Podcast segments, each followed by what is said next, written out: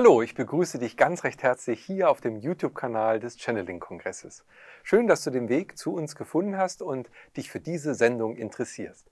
Wir haben im Rahmen der Serie Im Gespräch mit, haben wir vor, alle Referenten des Kongresses hier über das Jahr verteilt dir vorzustellen. Und so freue ich mich heute natürlich ganz besonders, Ingeborg Reak begrüßen zu dürfen.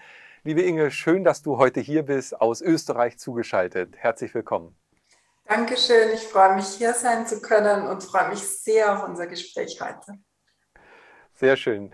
Inge, du bist Medium, du bist Mentorin und unterstützt andere Menschen dabei, wieder ihr inneres Licht zu fühlen und in die normale, in die angeborene Medialität zu finden. Wie bist du denn selber mal zu deiner Medialität gekommen? Erzähle ich gerne, aber ich muss ein bisschen darauf achten, dass es nicht ausartet, weil es eine längere Geschichte ist. Wir haben ein bisschen Zeit. Wir haben ein bisschen Zeit, sehr gut. Also es war so, dass ich selbst ähm, nicht auf der Suche war nach meinen medialen Fähigkeiten. Also ich kam eher überraschend dazu. Ich war aber auf dem Weg meiner Persönlichkeitsentwicklung. Also ich war, mir war bewusst, dass ich dazu beitragen kann, dass mein Leben besser verläuft, dass ich mehr inneren Frieden habe und so weiter, dass ich mit den Menschen um mich besser in Verbindung treten kann. Und in dem Zuge war ich bei einem Familienstellenseminar und der ähm, Leiter war schon bekannt dafür, dass er bis sehr spät in die Nacht arbeitet und die letzte Pause war dann so gegen Mitternacht. Und in der Pause kommt er eben zu mir her und sagt, Inge, nach der Pause schmeiße ich dich ins kalte Wasser. Ja, und ich war ganz erschrocken. Ich war ja jung, schüchtern, introvertiert. Und, und ich habe gesagt, wie was? Und er hat gesagt, ja, du bist, stehst eh schon am Beckenrand und ruderst so mit den Armen und ich mache nur noch so Stups. Ja? Und ich war aufgeregt und bin zu anderen hin und was glaubst du, könnte das bedeuten? Und die waren aber alle schon müde und war allen egal natürlich. Und nach der Pause saßen wir dann im Kreis. Es waren 20, 25 Teilnehmer und er sagt, dass alle Teilnehmer außer Inge überlegen sich jetzt eine Frage, schreiben die auf, die sie gechannelt beantwortet haben wollen. Und ich denke mir noch so, okay. Und dann kam aber der nächste Schritt und er sagt so, Inge, du wirst das für alle channeln. Und ich habe gesagt, ähm, Entschuldigung, aber das kann ich nicht. Ja, ich habe keine, ich weiß nicht mal, was das ist. Ja, ich habe keine Ahnung. Und es war mir so unangenehm, weil ja alle schon die Fragen aufgeschrieben hatten. Und ich wollte ja auch, ja, ich wollte auch nicht jetzt hier, ähm, dass niemand, das, ich wollte ja allen recht machen, so, ja, auf gut Deutsch. So war ich äh, damals. Und dann hat er gemeint, naja, wenn ich dir helfe, bist du bereit, es zu versuchen? Und dann habe ich natürlich ja gesagt. Und er meinte, schließ deine Augen. Das war einfach.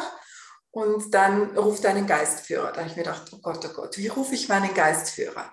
Und dann fiel mir ein, dass meine Reiki-Lehrerin mir mal einen Namen genannt hatte.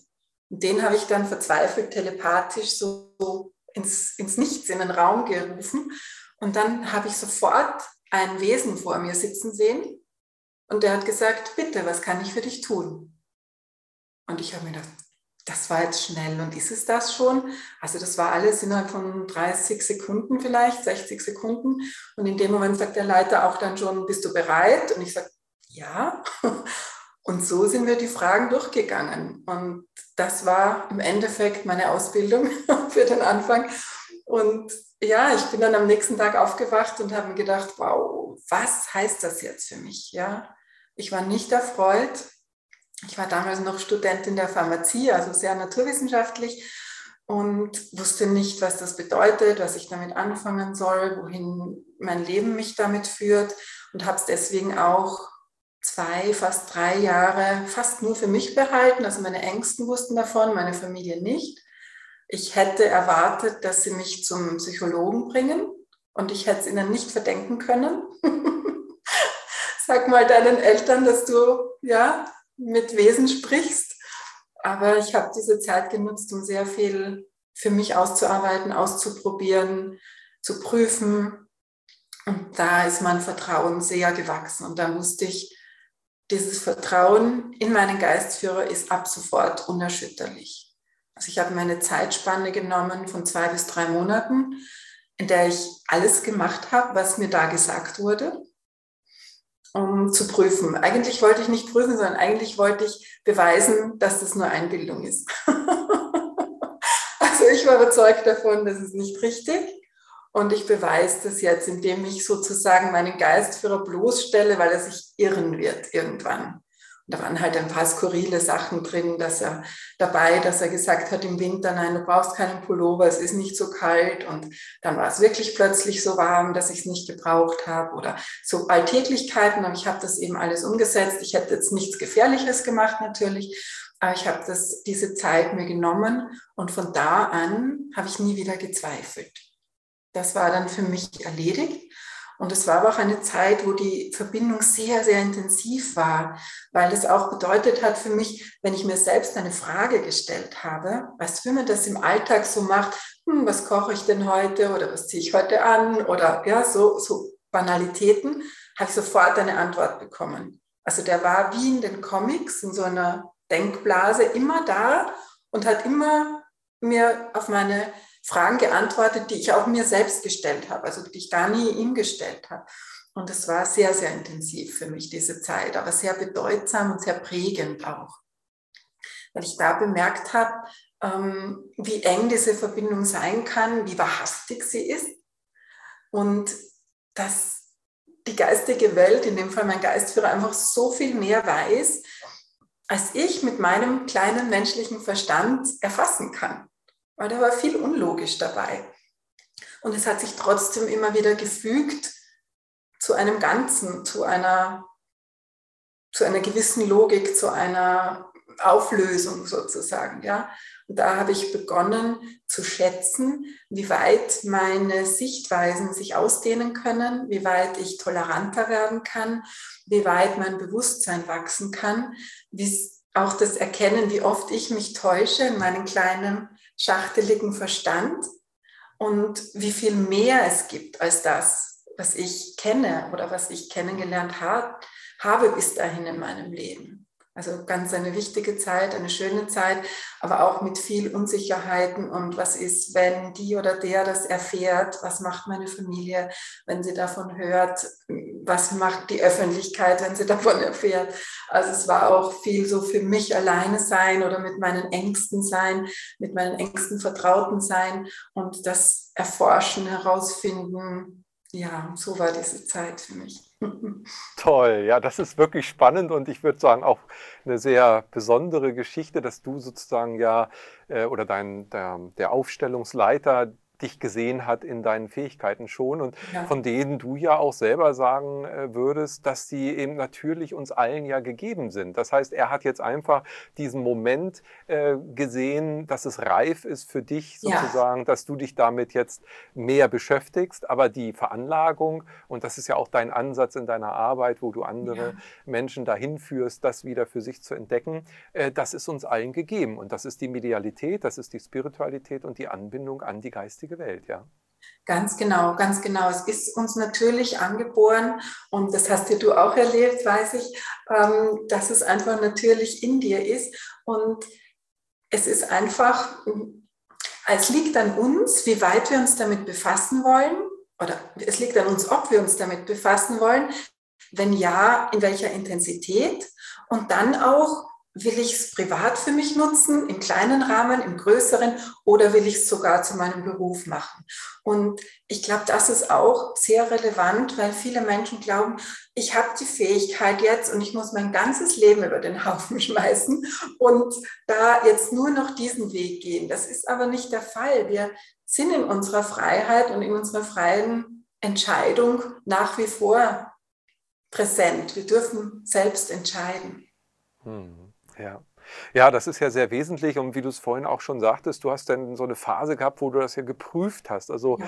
äh, so eine Vertrauensbeweissituation äh, äh ja. aufgebaut hast. Und da kommen wir auch zu dem Thema, nämlich Selbstvertrauen stärken. Mhm. Ähm, wie würdest du Selbstvertrauen überhaupt definieren? Also wenn wir davon mhm. sprechen, dann ähm, löst das bei jedem ja auch was anderes an Gefühlen aus. Jemand, der Selbstvertrauen in sich schon kennengelernt hat, empfindet da jetzt was ganz anderes als jemand, der noch gar nicht weiß, äh, was Selbstvertrauen ist. Wie würdest du es denn ja. für dich definieren? Ja, ich würde Selbstvertrauen so definieren, dass man lernt, in sich zu vertrauen, und zwar nicht nur in das eigene Wissen oder in die Gefühle, sondern in das ganze Sein, in alles, was ich bin. Das schließt auch den Körper mit ein, das schließt meine Energiekörper mit ein und gleichzeitig ein Vertrauen in die Welt um mich, in die stoffliche und in die feinstoffliche Welt. Also ein Vertrauen in mein Sein und ein Vertrauen in mein Umfeld. Also nicht, ich vertraue mir und kapsel mich ab, sondern ich schließe mein Umfeld mit ein.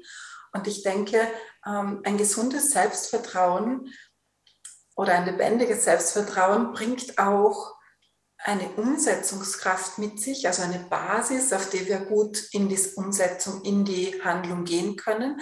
Aber das Selbstvertrauen bringt auch eine Form von Gelassenheit, von innerer Ruhe. So diese, dieses Hetzen muss nicht mehr da sein, das Hinterherlaufen muss nicht mehr da sein, weil ich mir vertraue, dem Leben vertraue und deswegen ganz gemächlich durch mein Leben gehen kann. Das kann schon mal schneller oder langsamer sein, aber es ist ein Zustand, wo wesentlich weniger Ängste da sind oder Unsicherheiten oder getrieben sein. Mhm. Das ist sehr schön, wie du es gerade so formuliert hast als Bild. Das kann man sehr gut greifen. Nun äh, kommt natürlich gleich die Frage auch auf, ähm, ist das nicht uns auch natürlich gegeben, so wie unsere Medialität? Das heißt also, wenn wir als Kind auf die Welt kommen, haben wir ja erstmal ein unerschütterliches Urvertrauen, denke ich, zumindest in unsere Eltern, dass sie uns irgendwie ja. hier versorgen. Mhm. Ähm, und das wird ja Gott sei Dank auch in den meisten Fällen bestätigt. Aber ähm, ja, was gehört dazu, dieses Selbstvertrauen aufzubauen? Oder mhm. andersrum, wird es uns genommen? Ja, ich glaube, dass da mehrere Aspekte mit reinspielen. Also prinzipiell würde ich sagen, wenn ein Kind geboren wird, hat es eine gute Portion Selbstvertrauen mitbekommen so grundlegend würde ich das schon be, äh, so bezeichnen. Allerdings dürfen wir nicht vergessen, wir haben auch Prägungen unserer Ahnen, unserer Vorfahren in uns. Wir haben Prägungen von früheren Leben in uns und wir haben auch Prägungen in uns, die während der Schwangerschaft geschehen sind, wo, wo wir ja am stärksten beeinflussbar sind. Ja, also wenn da die Mutter was Schlimmes erlebt hat, das ihr Vertrauen in die Welt erschüttert, dann hat das eine Auswirkung auf uns im, im Mutterleib. Und der Rest ist natürlich, was dann, was, wo dann das Selbstvertrauen abhanden kommen kann, ist Erziehung, ist Prägung, ist gesellschaftliche Norm, ist, was wir in unserem Umfeld mitbekommen, wo wir gebremst werden, wo wir klein gehalten werden, wo es um Anpassung geht, nicht um Individualität, wo es um Einfügen geht, um zur Gruppe gehören geht. Und da, da kann es schon ganz schön knacksen und, und, und ein bisschen auch einbrechen, dass wir dann wieder, wenn wir älter werden, Teenager oder junge Erwachsene, wieder lernen können, das angeborene Selbstvertrauen wieder stärker zu aktivieren, aufzubauen und wieder in eine gesunde Größe, Präsenz zu bringen. Hm. Du hast schon ganz viele Stichworte eben gerade in dieser Erklärung geliefert, die mich reizen zu, zu tausend neuen Fragen. Aber bleiben wir vielleicht bei der, bei der Reihenfolge nochmal jetzt in dem Erziehungszeitraum, die ersten sieben Jahre, die ja auch die prägendste Zeit so für Kinder sind. Was würdest du den Eltern generell raten? Was könnte man optimal an Erziehung sozusagen lassen oder tun, um das gesunde Selbstvertrauen der Kinder ähm, zu erhalten oder auch zu stärken? Mhm, mhm. Also ich glaube, dass zwei Aspekte in der Erziehung sehr, sehr wichtig sind. Das, das eine ist, dass wir uns immer wieder bewusst sind, dass Kinder imitieren, dass sie sich entwickeln in Nachahmung, dass sie den Eltern nach, die Eltern nachahmen, die Lehrer oder, oder enge Bezugspersonen. Das heißt, wenn wir etwas vorleben und etwas anderes dem Kind sagen, dann entsteht im Kind eine Verwirrung, eine Irritation, die schwierig ist, ja, die, die das Kind ähm, zweifeln lässt, was ist wahr, das oder das. Ja? Also, dass wir in einer klaren Linie sind. Das ist natürlich nicht einfach, ja, auch wenn man sich darum bemüht. Mm, das heißt, die Vorbildwirkung halte ich für sehr, sehr relevant.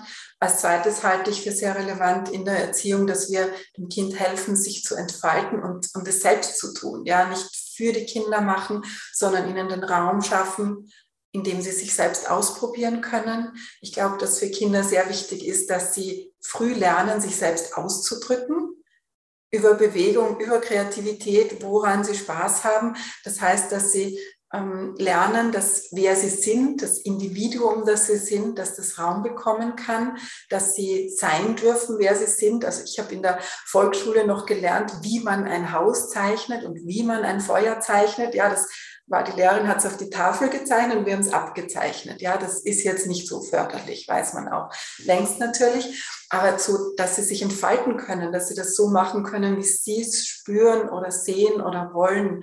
Also wenn Eltern den Raum schaffen können, dass Kinder sich entfalten, dann hat das, glaube ich, einen sehr, sehr großen Wert. Und wenn ich ähm, spreche von Raum schaffen, dann impliziert das auch, dass Eltern Grenzen setzen, sehr klare.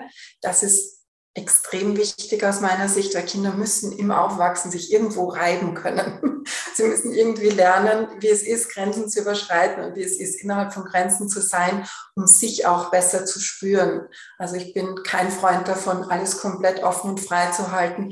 Ich glaube, dass Kinder sich dann verloren fühlen und immer auf der Suche nach der Grenze sind. Hm.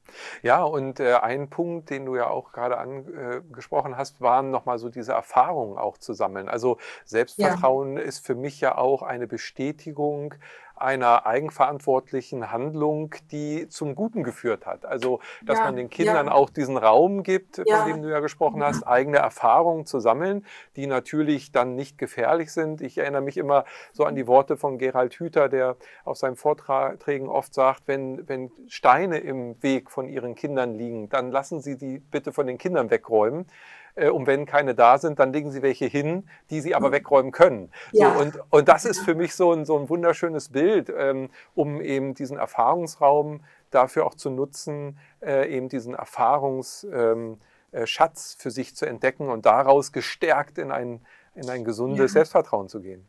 Ich erinnere mich, eine, eine liebe Bekannte hat mir mal erzählt, wenn, wenn ihr kleiner Sohn was versucht und es misslingt oder er, will worauf klettern und fällt runter, dann ist das Erste, was sie zu ihm sagt, ja, du kannst das.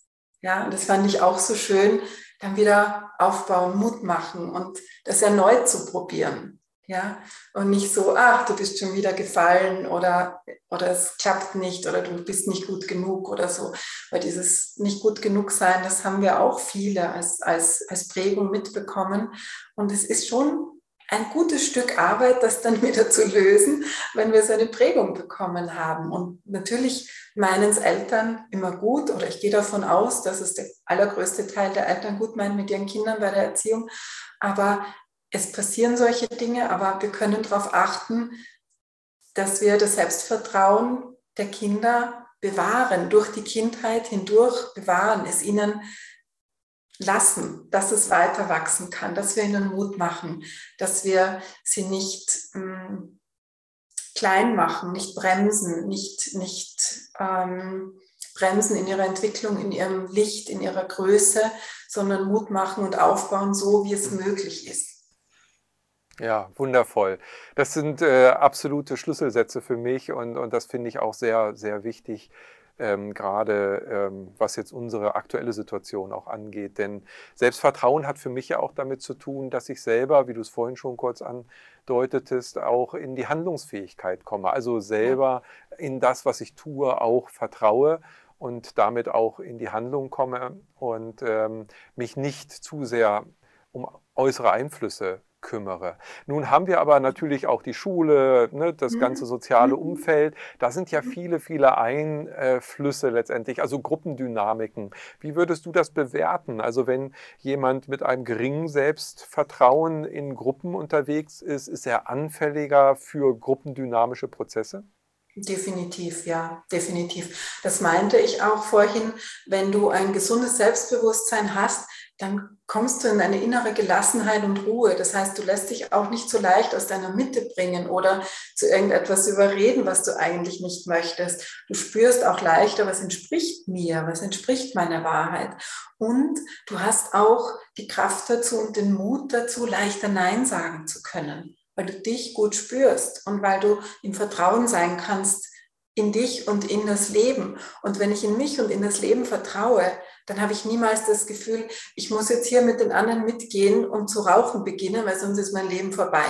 Ja, das habe ich ja dann nicht. Ja, dann weiß ich, okay, ist nicht meins, es gibt was anderes, was für mich gut ist. Es ist nicht entweder oder, sondern ich kann mich immer wieder neu entscheiden. Ich kann in mir bleiben, in meiner Gelassenheit, in meiner Ruhe, in meiner Mitte, in meinem Selbstvertrauen und mich ganz klar für das entscheiden, was für mich richtig ist. Und ich sage es nochmal, ich wiederhole mich hier öfter jetzt, so gut es möglich ist. Denn in unserer Gesellschaft ist es manchmal nicht möglich. Ja? Wenn ich durch, die Schul, durch das Schulsystem gehen muss oder durch eine Ausbildung gehen muss, dann gibt es natürlich Kompromisse.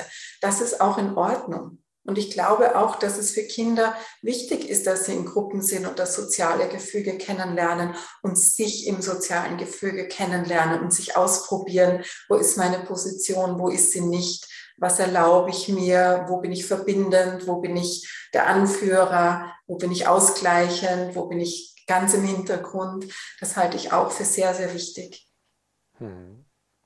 Nun haben wir neben dem Selbstvertrauen, was sich ja auf mein Selbst jetzt erstmal bezieht, mhm. ähm, ja vorhin auch schon das, äh, den Begriff Urvertrauen kurz mhm. gehabt. Mhm. Das sind ja zwei Vertrauensformen, die sich aber aus meiner Sicht ja sehr eng miteinander bedingen. Also dieses tiefe Urvertrauen, wächst das auch, wenn ich ins Selbstvertrauen komme oder andersrum ist das Selbstvertrauen gar nicht möglich, wenn ich nicht auch ein Urvertrauen habe? Wie würdest du die miteinander bewerten? Ich denke jetzt gerade an mein Leben, wie, das, wie ich das für mich empfunden habe oder empfinde. Für mich ist das Urvertrauen im Kontakt mit der geistigen Welt entstanden. Ich, ich würde es differenzieren. Ich glaube, dass man Urvertrauen mh, hm, durch die Kindheit bringen kann. ja, dass man sich bewahren kann, dass man es hindurchbringen kann und, und dabei bleiben kann, wenn man, wenn man äh, eine gute Begleitung hat ansonsten ist es, glaube ich, schwierig, da wieder hinzukommen. Also wenn es zutiefst erschüttert wurde, halte ich es für schwierig. Und ich glaube, dass es da wirklich nochmal oft auch Hilfe von außen braucht mit Heilsitzungen oder, oder Hilfestellungen einfach, um wieder dahin zu gelangen. Für mich war es, ich für mich war es wirklich der Kontakt zur geistigen Welt, wobei mein Urvertrauen nie so ganz schlimm erschüttert war. Das muss ich auch dazu sagen, ja. Also ich hatte immer, in zwei Kräfte hatte ich in meinem Leben immer ein großes Vertrauen in die Natur und in Gott. Ja, das waren für mich immer zwei wesentliche Aspekte, die mein ganzes Leben hindurch. Ich zeige es nicht so nach außen, ich spreche nicht so viel drüber, aber das waren immer zwei große Aspekte und dann ist der dritte Teil, die Medialität, hinzugekommen mit Mitte, Ende 20, ja. Hm.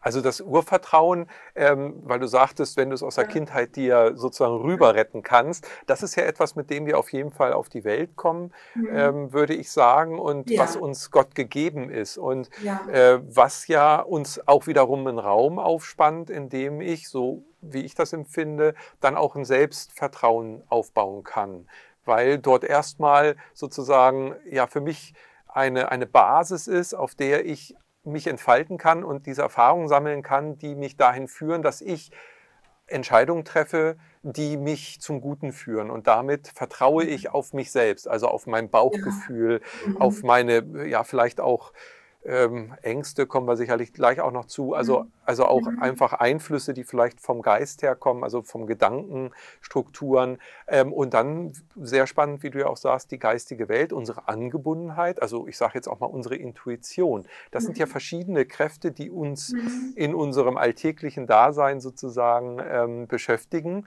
Und ja. ähm, da ist ja, sage ich mal, dann die Frage, wie kann sich das in dieser Balance gut aus äh, Formen dieses mhm. Selbstvertrauen. Mhm. Also sind Ängste, um das gleich aufzugreifen, sind da Ängste eher förderlich oder sind die kontra dessen? Mhm. Also ich, um das nochmal kurz zu erläutern, ähm, ich sehe es so, dass Urvertrauen ist alleine möglich, aber Selbstvertrauen ist nicht ohne Urvertrauen möglich. Ich glaube, dass wir nicht Selbstvertrauen ohne Urvertrauen haben können. Nein, umgekehrt. Urvertrauen, doch, jetzt habe ich mich selbst verirrt. Also wir können Urvertrauen allein haben, wir können Urvertrauen und Selbstvertrauen haben und wir können Intuition auch alleine haben oder in Kombination mit den zwei Vertrauensarten, die du genannt hast. Das Problem ist bei der Intuition, wenn wir unter Anführungszeichen nur Intuition besitzen und kein Selbstvertrauen, dann sind die Zweifel so, dass sie uns alles zerstören können. Ja, Weil wenn wir eine Wahrnehmung haben und uns nicht vertrauen und dem Leben nicht vertrauen, dann können wir sie schlecht annehmen. Dann können wir sie schlecht ähm, für unsere Entwicklung, für unsere Erkenntnis oder für unsere Transformation oder Heilung empfangen und in uns wirken lassen. Und das ist tatsächlich ein Problem. Aber eine schöne Übung für Selbstbewusstsein ist für Kinder und Erwachsene, finde ich auch am Abend einfach im Gespräch oder schriftlich festzustellen, was ist mir denn heute gut gelungen?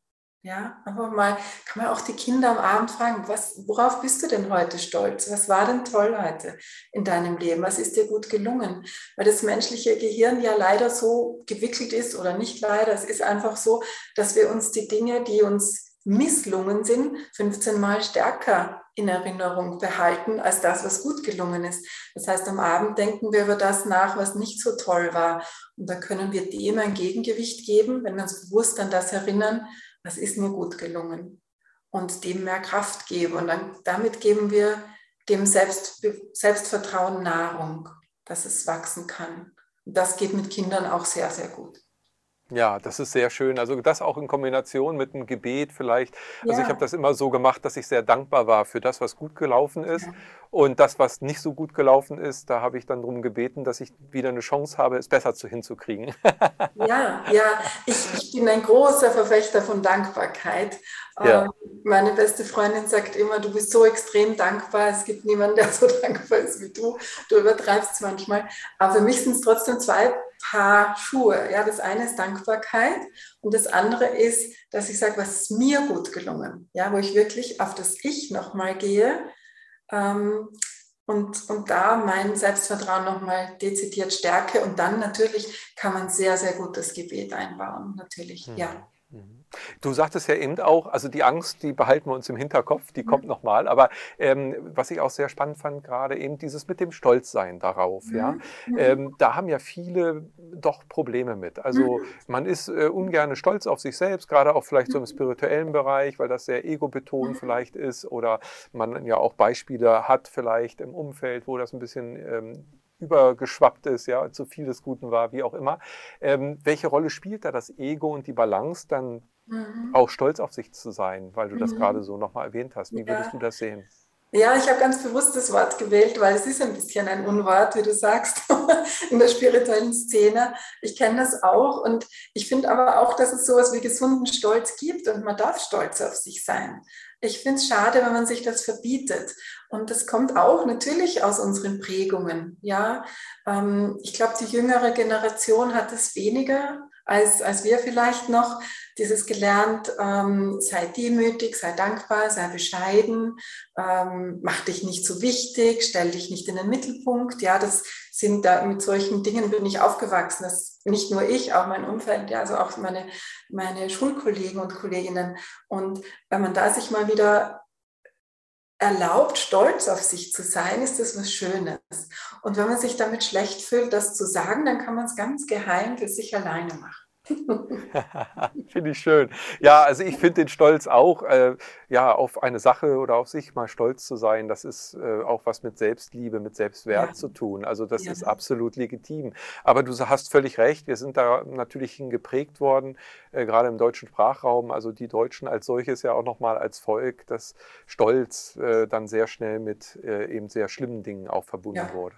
Das äh, blockiert uns natürlich auch dann in diesen Bereichen und hemmt uns vielleicht auch durch, diesen, durch dieses Gefühl, und Stolz ist ja ein Gefühl, wenn es in einem gesunden Maße ist, eben uns in unserer Persönlichkeit auch weiterentwickeln zu können. Das ist, ja. glaube ich, ein, ein, ein, wichtiger Ankerpunkt, den es gilt auch für sich selbst. Und jeder ist da ja äh, sozusagen auch für sich dann aufgefordert, sich mit diesen Gefühlen mal auseinanderzusetzen, wenn er denn das möchte, ähm, das für sich eben gerade zu rücken oder wieder in so ein, ein äh, gutes äh, Verhältnis zu bringen, dass man ja. sich das eben auch selber eingesteht oder sich erlaubt oder ja, sich auch freut darüber, dass man stolz auf sich sein darf. Ist ein total ja. wichtiger Punkt. Genau, und, und wenn das noch nicht so gelingt, dann kann man einfach sagen, das ist mir gut gelungen und das feiere ich heute. Und das kann ja auch mit einem Glas Wasser sein oder einfach einem Spaziergang. Man muss nicht eine Riesenparty draus machen, ja, also sagen, diesen Erfolg oder dieses gelungene so und so, das feiere ich heute. Das haben wir auch verlernt. Und ich glaube, unsere Seele freut sich, wenn wir feiern. Ja, absolut. Also das Leben äh, sollte man viel mehr feiern und natürlich ja. auch seine Erfolge, ja. aber auch Niederlagen kann man durchaus mal feiern, weil das wir stimmt, wissen ja, ja, auch, dass wenn äh, Dinge mal nicht so gelingen, ähm, ist da unheimlich viel Potenzial drin, um was daraus zu ja, lernen und genau. zu transformieren. Also ja, das Feiern, ich finde das super. Lass uns das Leben feiern, Inge. Das finde ich gut. Definitiv. das finde ich. Wie feierst du dein Leben am liebsten? Wenn du so richtig feierst, was machst du dann? Für dich alleine jetzt, sage ich mal so. was mache ich gerne? Also ich kann ganz, ganz gut mit einer Riesentasse Tee feiern. Ja, das mache ich sehr gerne. Ich feiere auch gern, ist jetzt ein bisschen langweilig, aber ich feiere auch gern in Meditation oder im Tagebuch schreiben. Ja, dass ich mir einfach nochmal, dass ich in dieses Gewahrsein komme, wo bin ich jetzt, was habe ich erreicht, wofür bin ich dankbar, wie nehme ich mich wahr, ähm, was geschieht um mich herum und mich als Teil des Ganzen zu sehen, auf wohlwollende Art und Weise und mich darüber freuen. Ja. Schön, das ist super. Ja, ich finde das klasse. Also es gibt so viele unterschiedliche Formen des Feierns. Also ich tanze sehr gerne und dann mhm. feiere ich richtig, aber ich kann das auch absolut nachvollziehen mit einer Tasse Tee, dann einfach sich Raum zu nehmen und das ja. zu feiern. Mhm. Äh, sehr, sehr schön. Das ist wundervoll. Tanzen ja. ist auch mein Ding, mache ich auch sehr gerne. Ja. Was ich klasse. auch gerne mache, wenn ich so mir Gutes tun will, ist einfach mal ein paar Stunden in einer Buchhandlung versinken. Das ja. ist auch sehr schön. Ja, da geht man dann nur nicht immer wieder mit einem Buch nur raus. Da hat man dann wahrscheinlich mehrere Bücher. Ja, das ist Und aber in Ordnung. Lohnt sich auch gleich noch. Mit neuer Inspiration.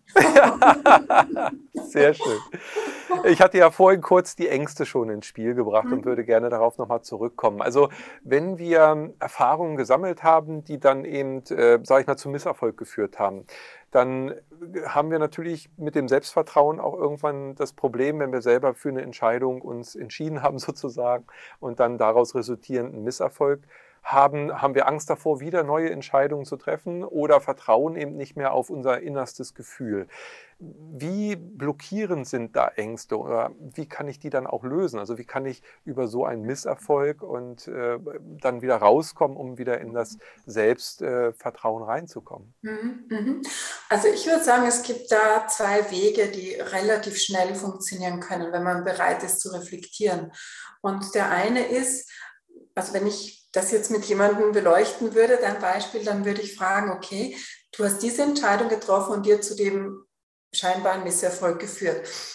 Also schauen wir an, wie ging es dir denn, wie du diese, als du diese Entscheidung getroffen hast. Das heißt, wir würden mal versuchen herauszufinden, war das wirklich eine Entscheidung mit gutem Gefühl, mit einer guten Überzeugung einer inneren, oder habe ich mich da schon zu was überreden lassen? Ja, was sehr oft der Fall ist. Und wenn wir herausfinden, das wollte ich eigentlich gar nicht oder ich hatte eher ein schlechtes Gefühl dabei, dann muss das Selbstvertrauen keinen Knacks bekommen, weil dann weißt du, du hättest es eigentlich, wenn du den Mut gehabt hättest, ehrlich zu dir zu sein, eh anders entschieden. Also das ist das eine, was wir anschauen können. Und der zweite Aspekt ist ähm, vielleicht ein bisschen mutiger zu schauen, welche Vorteile hat mir der Misserfolg gebracht? Welche Geschenke hat mir das gebracht? Inwieweit hat mich der Misserfolg wachsen lassen? Beziehungsweise, warum habe ich mir diesen Misserfolg erschaffen? Was war mein Vorteil daraus? Was war mein Entwicklungspotenzial, das darin lag? Das heißt, das sind die zwei Dinge, die ich da anschauen würde. So mache ich es auch mit mir selbst.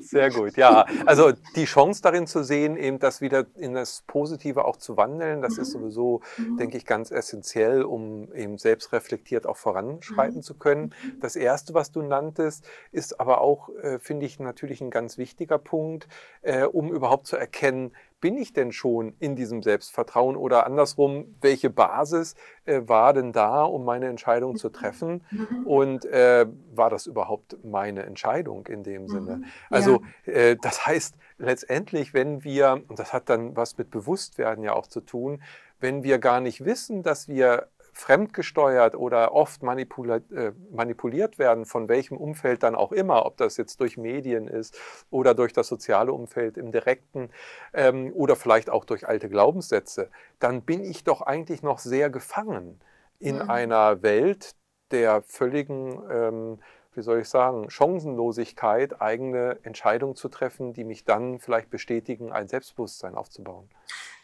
Ich, ich wollte es jetzt anders formulieren. Ich verstehe, was du sagst, aber ich meinte es eher, dass, dass ich den Menschen gern helfe zu erkennen, ich habe da jetzt bewusst gegen mein Gefühl entschieden also nicht unbemerkt manipuliert. Da haben wir dann, wie du sagst, eh keine Chance, wenn wir es nicht merken. Aber meistens ist es schon im Bewusstsein und wir denken uns dann, ja, ich habe es dem zuliebe oder ihr zuliebe gemacht oder weil alle anderen auch, weil ich nicht im Mittelpunkt stehen wollte, weil ich nicht äh, extra sein wollte, ungewöhnlich.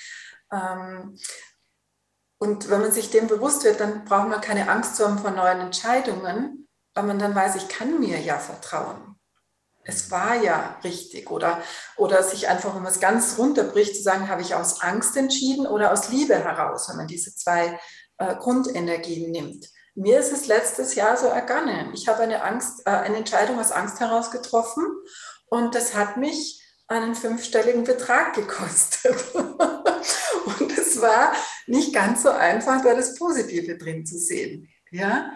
Aber ich lebe einfach in dieser Überzeugung, ich treffe immer die richtigen Entscheidungen. Das ist so eine Grundeinstellung. Und das soll nicht heißen, dass das eine Überheblichkeit ist, sondern das soll heißen, wenn ich mit diesem Satz mit mir arbeite, dann richtet sich mein Bewusstsein auch anders aus. Und dann kann ich auch Entscheidungen, die scheinbar falsch waren, so wie die, die ich vorhin erwähnt habe, sehen als etwas Positives, als etwas Richtiges das mich wachsen hat lassen. Und dieser Wachstum ist nicht zu leugnen in meinem Fall. Der war sehr präsent hm. und hat mich, hat mich gut vorangebracht. Ja? Hat auch viel Geld gekostet, aber hat mich auch gut vorangebracht. Also war es dann unterm Strich wieder die richtige Entscheidung. Sehr gut, ja. Also das ist auch spannend, weil du natürlich dann eigentlich damit ja sagst, ähm, in diesem tiefen Urvertrauen, was dann für mich wieder fühlbarer wird, äh, treffe ich immer in Häkchen die richtige Entscheidung, sagen wir mal die Entscheidung, die mir jetzt zum Wohle dient, mhm. auch wenn ich es nicht mhm. direkt erkennen kann. Genau. Ja. Äh, heißt das dann im Umkehrschluss, ich kann eigentlich gar keine falschen Entscheidungen treffen? Ganz genau, ganz genau. Mhm. mhm.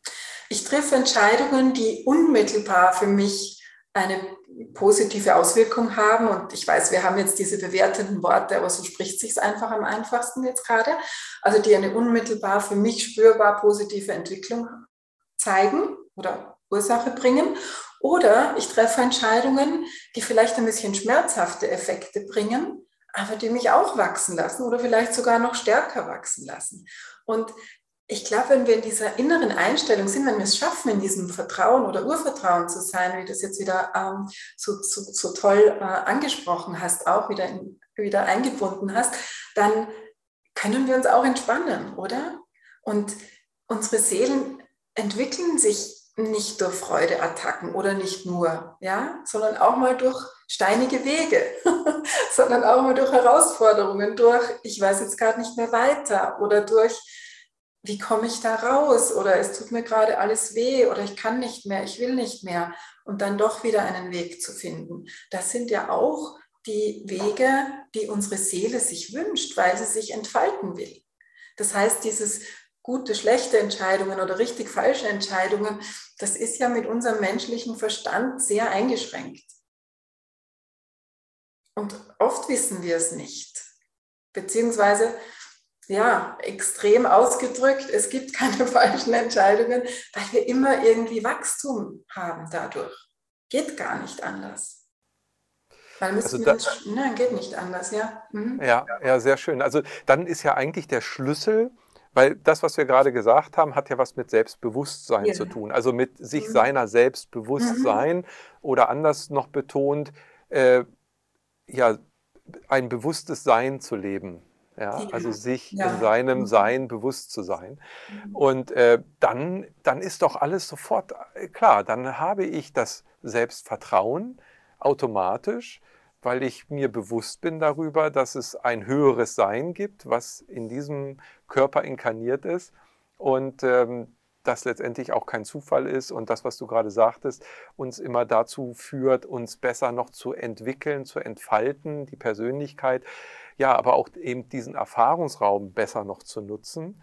Und äh, dann sind das im Grunde genommen alles verschüttete Dinge, die es nur gilt, wieder zu entdecken für sich und das vielleicht eben durch das Bewusstwerden ja. des Bewusstseins. Ja, ja, genau. Und da natürlich ist ein Selbstvertrauen da sehr, sehr hilfreich. Das ist klar, ja. Wenn wir aufgewachsen sind oder, oder es wiedererlangt haben, dies, in dieses tiefe, gesunde Selbstvertrauen zu leben, dann erübrigt sich so vieles. Ja, dann sind viele Kämpfe oder viele Zweifel oder Ängste plötzlich weg, nichtig, mhm. nur noch am Rande wahrnehmbar. Mhm. Ja, sehr schön. Also wow, äh, schöne, schöne Verbindungen, die hier zusammenkommen. Und eine Ebene, die mir auch immer wieder so in dem Themenbereich Selbstvertrauen ähm, neben der Intuition ist ja diesem Folge deinem Herzen oder auch das Bauchgefühl. Das sind ja zwei Ebenen, die auch sehr mit Angebundenheit oder mit, mit dem Eigentlichen zu tun hat. Wie würdest du das äh, nochmal in den Kontext stellen? Äh, deinem Herzen zum Beispiel zu folgen. Bringt uns mhm. das dahin, auch mehr in das Selbstvertrauen zu kommen? Prinzipiell ja, aber da müssen wir auch berücksichtigen, dass ein verletztes Herz auch andere Wege aufzeigt. Ja, also wenn wir äh, wir können aus dem Herzen auch aus der Angst heraus entscheiden, ja, wenn das Herz in Angst ist. Also aus dem Herzen heraus entscheiden, dann ja, wenn wir aus einem Wohlfühlen heraus, wenn das Herz in der, in der, im Wohlfühlen ist, in der Wärme, in der Weite, wenn wir aus dem heraus entscheiden, ja, dann bringt es uns definitiv näher an Selbstvertrauen, Selbstbewusstsein und Intuition. Das, das Herz ist ja auch ein Aspekt der Intuition, ja, und auch unser Bauchgefühl, wie du es angesprochen hast, die sind ja alle so eng miteinander verbunden, dass es sich auch gar nicht so leicht trennen lässt. Und das muss man auch nicht machen. Ja, wichtig ist, dass man sich dieser Wahrnehmungen bewusst wird und lernt, den Mut zu haben, ihnen zu folgen. Denn viele Menschen bekommen gechannelte Botschaften und sagen dann, ja, diese Botschaft bekomme ich selbst schon seit 15 Jahren. Und dann denke ich mir, ja, dann ist ja die Zeit gut da, das umzusetzen. Ja. Vielleicht geht es beim nächsten Mal schneller. Ja? Und das meine ich. Also wenn du Botschaften empfängst, aber das Vertrauen nicht gut da ist, dann fällt es schwer, in die Handlung zu gehen, den, den Aspekt auch in die Umsetzung zu bringen. Im Außen oder auch innen die Botschaft in eine Erkenntnis, in ein wachsendes Bewusstsein umzuwandeln. Hm. Ja, also das hängt echt sehr, sehr stark ja zusammen und führt uns dann in dieses Selbstvertrauen. Und ja, wir können uns dem Ganzen nähern eben aus verschiedenen Perspektiven. Und das ist dann die individuellen äh, Wege letztendlich, die sich daraus beschreiben, äh, die uns dahin führen. Und äh, ja, insgesamt dann auch wieder uns erkennen lassen, dass wir eigentlich ein spirituelles Wesen sind in einem dreidimensionalen Körper. Und äh, hier in diesem in diesem Spielraum, sage ich mal, um diese Erfahrungen sammeln zu können. Wundervoll. Genau. Liebe Inge, ja, das, das Selbstvertrauen, so wichtig auch gerade in der heutigen Zeit. Ja. Wie würdest du das einsortieren in den Prozessen, in denen wir jetzt gerade sind? Also ähm, es geschehen so viele Dinge in so kurzer Zeit. Welche Rolle kann hier das Selbstvertrauen spielen? Wie kann es uns ideal unterstützen dabei? Mhm. Mhm. Ich glaube, dass es jetzt tatsächlich sehr gebeutelt, geschüttelt und gefordert wird.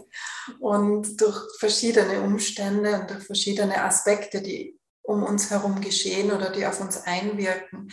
Und ich denke tatsächlich, und ich verwende das Wort Schutz nicht so gerne, aber ich denke tatsächlich, dass es auch ein bisschen darum geht, uns und unser Selbstvertrauen zu schützen in dieser Zeit von den Einflüssen, die einfach sehr präsent sind. Und da sind auch viele Ängste dabei, die jetzt im morphogenetischen Feld sind, beziehungsweise ähm, auch eine regelmäßige Reinigung zu machen, völlig gleich, wie, wie, es, wie es jeder machen möchte, ob es ein Spaziergang ist, eine Meditation, eine Räucherung oder ein Salzbad oder was auch immer.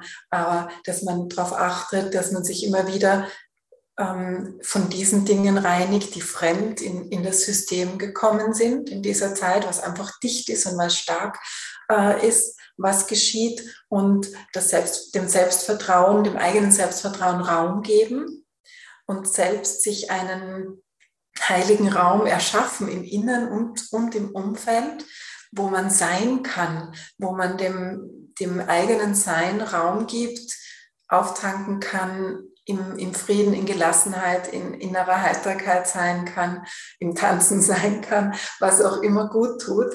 Und dann kann man dem, dem, dem äußeren Trubel auch ganz anders begegnen, wenn man das schafft, dass man sich, dass man nicht in den Sturm kommt, sondern dass man die, die Ruhe im Sturm findet in sich und dann mit dem ganzen Sein in diese Ruhe im Sturm gelangt und da verweilt. Und vom, vom Mittelpunkt können wir immer gut wirken auf das Ganze, ja, weil wir im Mittelpunkt sind. Also es ist zu allem der gleiche Abstand. Das heißt, wenn wir in die Mitte des Sturmes finden, in unser gesundes Selbstvertrauen finden und da in unserer Glückseligkeit sein können, verweilen können, in unserem wahren Sein, in unserer Wahrhaftigkeit, in unserem Bewusstsein, dann können wir da die Schwingung von innen nach außen anheben, ja, die Energien anheben und somit wirklich einen bedeutsamen Beitrag leisten zu dem, was jetzt geschieht. Wundervolle Worte und äh, eine wundervolle Energie, die damit rüberkommt. Genau so würde ich das empfinden. Und ich glaube, jeder Zuschauer jetzt äh, wird auch das auf sich wirken lassen. Nochmal, liebe Inge, ich danke dir ganz, ganz recht herzlich für dieses wundervolle Gespräch und ja, wir sind jetzt einmal quer durchgegangen durch viele, viele Themen, aber alle haben uns gezeigt, es geht vermehrt eben wirklich um dieses Bewusstwerden sowieso, aber auch um das Stärken des eigenen Selbstvertrauens. Und äh, ich weiß, du ähm, ja, bist sehr aktiv eben auch ähm, in deiner Arbeit. Was sind bei dir so aktuelle Projekte? Worauf kann man sich schon freuen jetzt im Jahr 2022? Hast du da aktuelle Themen? Ich habe tatsächlich ein großes Herzensprojekt das ähm, jetzt erst in die Öffentlichkeit gekommen ist, diese Tage. Das hat letztes Jahr begonnen und ich nenne es den Golden Circle. Das ist ähm, ein, eine Gruppe von Menschen, die Medialität und ihrer Entwicklung und ihrer Heilung Raum geben wollen.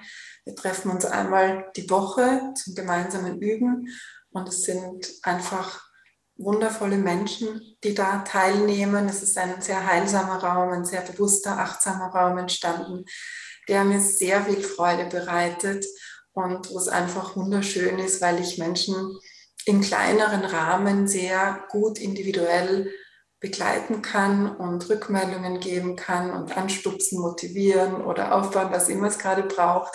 Also wo ich gut Hilfestellung geben kann, damit die Entwicklung weiter und weiter und weiter gehen kann in der Medialität. Und das beinhaltet immer auch das ganze Sein. Das lässt sich nicht voneinander ähm, trennen. Und das ist gerade das, womit ich besonders viel Freude habe, in dieser Gemeinschaft zu sein, die so achtsam geworden ist, so schön, so nährend geworden ist, dass ich immer wieder berührt bin, wenn wir zusammenkommen.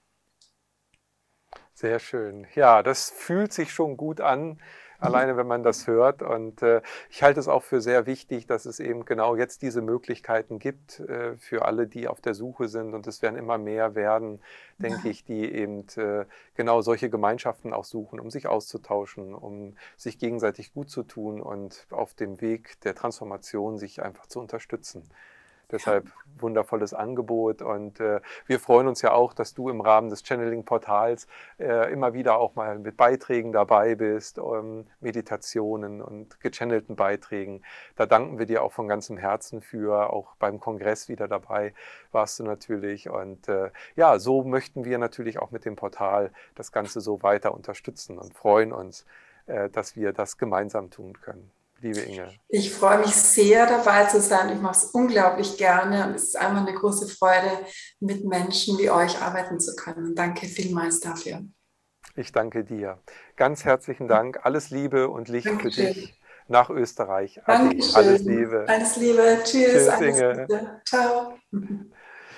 Ja, ihr Lieben, jetzt äh, sind wir tief eingedrungen nochmal in die Themen hier, das Selbstvertrauen, auch über das Selbstbewusstsein. Und ich glaube, in der heutigen Zeit ist das Selbstvertrauen nochmal ein ganz wichtiger Anker für jeden von uns. Und wir haben es in uns, es ist da, wir dürfen es ausgraben, wir dürfen es wiederentdecken. Und wir dürfen, wie wir auch gerade eben schon sagten, auch stolz darauf sein, was wir bisher schon bewegt und bewerkstelligt haben in diesem Leben. Jeder für sich im Einzelnen, aber auch jeder Einzelne für die Gemeinschaft. Und in diesem Sinne freue ich mich, wenn dich dieses Video inspiriert hat. Und äh, wenn du uns noch nicht abonniert hast, kannst du das hier gerne machen. Aktiviere auch die Glocke, dann bekommst du immer direkt eine Nachricht oder trage dich in unseren Newsletter ein. Dann erfährst du immer auch auf der Tagesseite des Channeling-Portals von den aktuellen Beiträgen unserer wundervollen Referenten, mit denen wir hier gemeinsam in dieser Ebene wirken dürfen. Und wir danken dir fürs Zuschauen und wünschen dir alles, alles Gute. Danke. Tschüss.